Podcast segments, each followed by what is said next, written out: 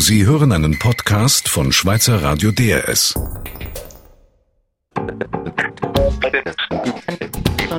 DRS 4 News. Montagstalk. Aktuelle Themen im Rück- und im Ausblick unserer Gäste heute Corinne Schmidhauser, FDP-Politikerin und Anwältin und Yves Kugelmann, Chefredakteur des jüdischen Wochenmagazins Tachles. Mein Name Daniel Eisner.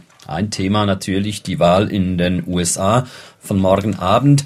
Ein riesiges Medienereignis ist diese Wahl auch bei uns. Immer wieder ist zu lesen, die US-Wahl sei das politische Ereignis des Jahres. Corinne Schmidhauser, ist das für Sie auch so? Ja, ich glaube, es ist vor allem das Medienereignis des Jahres. Es ist halt ähm, politisch natürlich ist es wichtig, wer in den USA dann regiert, aber ich glaube, was es halt auch spannend macht, es ist eine ganz einfache Wahl, oder? Es ist schwarz oder weiß, es ist, man, man verkauft diesen Wahlkampf auch extrem äh, medial und am Schluss ist es ganz einfach, man gewinnt oder verliert. Und das ist halt, das macht es, glaube ich, auch zum einfachen, in Anführungszeichen, Medienereignis und zu diesem weltinteressanten Medienereignis. Auch für Sie, Yves Kugelmann, das politische Ereignis oder das Medienereignis des Jahres? Eben, es ist das Ereignis. Politisch ist es schon gar nicht mehr so. Inhalte fehlen mir zu sehr. Es ist ein nicht nur mediales Ereignis, es ist eigentlich die Fortsetzung des American Way of Life. Es ist ein riesiger Show-Event und äh, wir lassen uns da einbinden auf der Ebene des Entertainments und nicht der inhaltlichen Debatte. Macht äh, auch die Tatsache etwas aus, dass äh, Milliarden in diesen Wahlkampf investiert werden? Ja, diese Milliarden wirken sich natürlich in den Show-Elementen aus, aber es war ja schon vor 40 Jahren so. Das hat sich jetzt nicht äh, enorm zugespitzt. Vielleicht war es vor 40 Jahren anders in Bezug auf die weltweite mediale äh, Öffentlichkeit. Ist es für die Schweiz wichtig, wer Präsident wird in den USA? Ob jetzt Barack Obama oder Mitt Romney? Das wissen wir ja heute noch nicht, weil wir die Programme effektiv nicht ganz genau kennen. Aber ich denke letztlich schon. Also die Wirtschaftspolitik, die jetzt sicher im Zentrum steht, wirkt sich immer aus auf die internationale Welt und sicher auch auf die Schweiz. Jetzt weniger im Streit zwischen äh, UBS und USA-Fragen, sondern generell wirtschaftliche Entwicklungen. Corinne Schmidhauser? Ja, ich glaube auch, es ist halt auch ein, ähm, es, wenn jetzt Obama meines Erachtens trotz gegen, also trotz gegen den äh, Erwartungen nicht wiedergewählt würde, dann ist auch das Ende eines Dreams oder es ist das Ende eines Traums, dass man den wirklich und, und das ist mehr ein, eine, eine emotionale Sache, wenn man dann wieder, es ist ein Rückfall in alte Positionen, glaube ich, auch wenn man tatsächlich die Positionen nicht so genau kennt, das ist eigentlich das, das Drama am Ganzen, aber ich glaube, es, ich würde es wirklich, ich würde es sehr bedauern, ich muss sagen. Was ja auch auffällt, nicht nur in den USA steht möglicherweise eine Zäsur an, auch in China, einem anderen sehr wichtigen Land inzwischen auf äh, der Welt. Da steht tatsächlich eine Zäsur an. Äh, Staat und Partei stehen äh, vor einer Neubesetzung der Spitzen. Warum ist China bei uns viel weniger ein Thema? Gibt es dafür eine Erklärung? Ich glaube, ich kann anschließen an, an vorhin, es ist eben viel komplizierter und wir wissen viel weniger und, und wir, wir können da nicht einfach sagen, schwarz oder weiß. Wir, wir trauen uns auch nicht so recht mit diesem China, glaube ich. Ähm, und, und dann fehlt einfach auch diese mediale, der, der, ganze mediale Hintergrund, der fehlt noch. Ich glaube schon, es ist ein noch, weil das wird garantiert kommen von der wirtschaftlichen Bedeutung her. Unmöglich, dass es anders sein wird. Eben was in China geschieht, ist ja für uns mindestens so wichtig. Inzwischen, wie das, was in den USA geschieht, Yves Kugelmann. Absolut. Ich meine, äh, sowieso alle diese Länder, auch Russland und viele andere geopolitisch äh, wichtige Länder werden ja weitgehend aus dem öffentlichen, aus der öffentlichen Wahrnehmungsskala ausgegrenzt. Kommt noch dazu, dass natürlich China sicher das Land ist, was fast mehr produziert für uns als USA. Und da gibt es jetzt eine Kette von weiteren Punkten. Andererseits ist natürlich. Also beispielsweise was?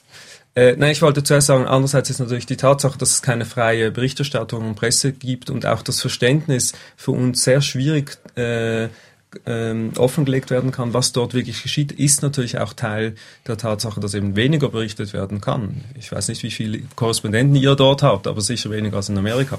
In China einen und in den USA zwei. Und was sind andere Gründe? Sie wollten noch den einen oder anderen Grund Der anführen. Kulturraum ist sicher ein, ein großer Aspekt. Wir verstehen den kulturellen Raum Fernostasien sicher sehr viel schwieriger und es ist auch nicht unser wie jener von Amerika. In Amerika ist unser Kulturraum im großen Sinne. Auch Ihre Einschätzung? Ja, dem kann ich mich anschließen. Ich denke einfach, dass uns die, die wirtschaftspolitischen Tatsachen einholen werden und wir nicht darum herumkommen, uns mit China viel intensiver zu befassen. Bleiben wir gleich beim Thema Wirtschaft. Die Negativschlagzeilen aus der Wirtschaft von letzter Woche waren der Stellenabbau oder der angekündigte Stellenabbau bei der UBS und auch bei der Lonza im Wallis. Was sind das für Signale? Corinne Schmidhauser. Ja, ich glaube, wir können uns halt der Welt nicht verschließen, auch wenn wir uns versuchen, manchmal abzuschotten als Schweiz. Ich denke, die, ähm, die Wirtschaft leidet halt auch in der Schweiz. Ähm, wir haben noch Arbeitslosenquoten, die sind jenseits von allen ähm, rundherum, aber die Welt kommt auch in die Schweiz. Absolut. Diese Verzögerung ist eigentlich eingeschrieben in die schweizerische Art und Weise äh, der politischen und wirtschaftlichen Landschaft, aber es kommt immer auch hierher, vielleicht nicht so stark und wir können uns dem nicht verschließen, das ist klar. Über das Wochenende und auch in den Tagen davor war zu lesen und zu hören, dass möglicherweise weitere Entlassungswellen bevorstehen würden. Nicht nur jetzt äh, im Bankenbereich, sondern beispielsweise auch in der Maschinenindustrie. Ein realistisches Szenario, Corinne Schmidhauser. Ja, ich denke schon. Ähm, wenn ich auch höre, wie beispielsweise ähm, große äh, gerade auch Maschinenindustrie, wie eng die mit, mit, auch mit dem Ausland, also viel mehr nach dem Ausland orientiert sind als in der Schweiz, ja, dann wird das eben auch bei uns zu, zu, äh, zu Einschnitten kommen. Ich denke halt, es wäre wichtig, dass man sich jetzt auch an den neuen ähm, Industrien und an den neuen Technologien äh, orientiert. Und wenn wir diesen Blick ein bisschen äh, drehen und uns beispielsweise in den erneuerbaren Energien ähm, positionieren, dann gibt es auch wieder Arbeitsplätze. Aber da muss man zuerst den Schritt, den, den geistigen Schritt in die neue, in die Zukunft machen. Ist das das Patentrezept für die Zukunft?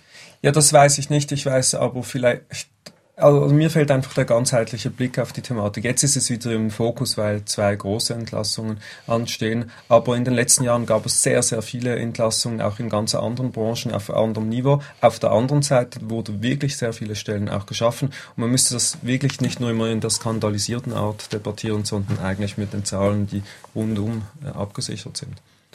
Der soziale Frieden oder der Arbeitsfrieden in der Schweiz sei in Gefahr, ist auch zu hören und zu lesen durch diese angekündigten Stellenentlassungen, großflächigen Stellenentlassungen, auch Ihre Beurteilung? Die Gewerkschaften werden sicher nicht schweigen zu diesen Entlassungen, aber ich glaube nicht, dass, es, dass sich das auswirken wird wie in Deutschland mit Massenstreiks und großen Protesten. Also nicht anders als, äh, die Situation ist nicht anders als bei früheren Entlassungen vor einem Jahr oder zwei die Gewerkschaften schaffen auch keine Stellen. Also es nützt nichts zu, zu, ähm, zu rebellieren. Wenn die Stellen nicht da sind, kann man auch nicht äh, ähm, sich anders benehmen. Und, und ich glaube, das ist ein schmerzhafter Prozess, wenn auch Entlassungen oder Lohnrückgänge ist keine Frage. Und ich verstehe die Gewerkschaften. Aber am Schluss des Tages ähm, müssen die Unternehmen, auch, die, auch Staat und Kanton müssen die Stellen überhaupt haben. Und da riecht sich halt letztlich nicht nach den gewerkschaftlichen Wünschen. Sie haben gesagt, eine Umorientierung in Richtung erneuerbare Energien beispielsweise. Also das ist ja eine langfristige Strategie. Was ist denn kurzfristig zu tun, um solche Entlassungen abzuwenden? beispielsweise steht einmal mehr die Forderung im Raum, äh, den Euro-Mindestkurs zum Franken anzupassen. Einen Franken 30, 1,35 beispielsweise. Eine Forderung, die nachvollziehbar ist, um eben die Schweiz konkurrenzfähiger wieder zu machen. Gut, da sind sich ja auch die Ökonomen nicht einig. Ich glaube vielmehr, dass die große Landschaft der KMUs in der Schweiz eigentlich sehr kreativ immer eintritt auf solche Herausforderungen und es ist dann letztlich nicht nur abhängig von der Intervention der Nationalbank. Ja, ich teile diese Einschätzung. Ich maß mir nicht an zu entscheiden, was finde ich richtig mit dem Euro. Da bin ich wirklich nicht äh, Fachfrau genug. Aber die Meinungen sind ähm, umstritten diesbezüglich und das kann es nicht alleine sein. Aber wir leiden unter dem Franken, das ist sicher so. Sie hören den Montagstalk mit unseren Gästen Yves Kugelmann, Chefredakteur des jüdischen Wochenmagazins Tachles und Corinne Schmidhauser, Anwältin, FDP-Politikerin, ehemalige Skirennfahrerin. Wenn politische Parteien in Schweizer Bahnhöfen Aktionen durchführen oder Unterschriften sammeln wollen, soll das kosten. Das hat gestern die Sonntagszeitung geschrieben. Und das, obwohl die SBB nach einem Urteil des Bundesgerichtes ein generelles Verbot von politischen Aktionen auf SBB-Gelände eigentlich abgeschafft haben. Äh, Empörung von links bis rechts ist zu hören auf diesen Entscheid der SBB oder war jedenfalls zu lesen. Yves Kugelmann, sind Sie auch empört deswegen? Nein, ich bin nicht empört, aber ich finde das ein problematisches Thema. Generell, dass diese politische Arbeit zunehmend eigentlich dem Markt ausgesetzt ist. Es beginnt mit den bezahlten Unterschriften sammeln und das hört jetzt hier auf bei der SBB, die Geld verlangt die Definition des öffentlichen Raumes finde ich eine, eine sehr wichtige Frage und diesbezüglich muss man auch eine Diskussion führen, vielleicht jetzt nicht nur empört aufgrund dieser Entscheidung, aber generell ja.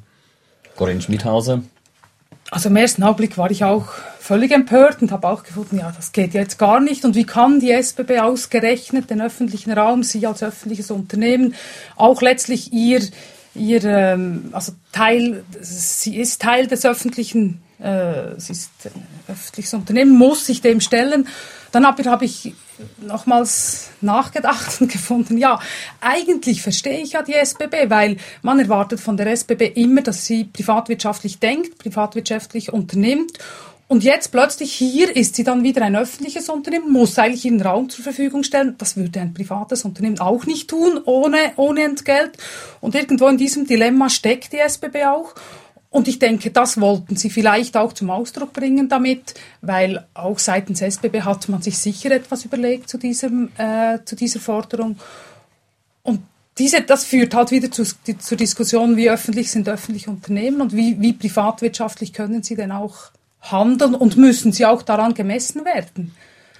Das Problem ist aber auch, dass die zunehmende Kommerzialisierung der Bahnhöfe mhm. in der Schweiz, es ist ein Merchandise-Betrieb geworden, dass das keine Auswirkungen dann hat auf die Ticketpreise. Also irgendwo muss ja mal diese, dieser Gedanke auch in, ins Spiel kommen. Das Geld müsste ja eigentlich Auswirkungen haben auf die Ticketpreise. Also Oktoberfest mhm. im Hauptbahnhof Zürich würde eigentlich gar nicht reinpassen. Gut, der Hauptbahnhof Zürich ist noch speziell, weil es ein Eventort geworden, da ist ja jeden Tag irgendeine Messe oder irgendeine Veranstaltung. Das ist so äh, dort und ich weiß auch nicht, wie die Regulierungen da sind. Aber auf jeden Fall, wenn dieses Geld reinkommt, muss ja irgendwo äh, auch äh, Einnahmen verbucht werden können, die andere Dinge entlasten. Sie haben gesagt, die Definition des öffentlichen Raums müsse je nachdem angepasst werden. Aber in welche Richtung denn konkret? Ja, man kann nicht ständig fordern oder sagen oder sich beschweren, die äh, Gesellschaft wird zunehmend un- oder apolitisch und dann genau die politische Debatte aus dem öffentlichen Raum verbannen. Und aus meiner Sicht sind Bahnhöfe klassische öffentliche Räume, die nicht sanktioniert werden sollten in Bezug auf solche äh, kommerzielle Fragen, vielleicht in Bezug auf ethische Fragen dann wiederum. Also die, die, Abgrenzung ist natürlich schon heikel, oder? Wo sind dann, ähm, klar, man kann sagen, es sind, welche Parteien dürfen dann und wo, wie viel darf man dann, ähm, wofür darf man dann Unterschriften sammeln und wofür nicht? Ich finde die Abgrenzung seitens SPP schon auch noch ein bisschen schwierig und ja. Aber es ist absurd, wenn zwei Meter neben, neben dem Bahnhof gratis Unterschriften gesammelt werden können und im Bahnhof dann eben nicht. Denn Dort sind die Menschen sich ja viele. Ja, genau. Das ist einfach äh, nicht zu verstehen. Aber wenn die SBB, ähm, also sie argumentiert ja, Bewilligungen sind mit administrativem Aufwand verbunden. Das klingt nach sehr viel Bürokratie eigentlich. Ja, ja, schon. Wobei da muss man schon sagen, natürlich ist das mit Aufwand verbunden. Jedes private Unternehmen hat Aufwand, auch wenn irgendwelche Bewilligungen erteilt werden müssen. Und man muss es prüfen, gibt es Gefahren daraus oder nicht.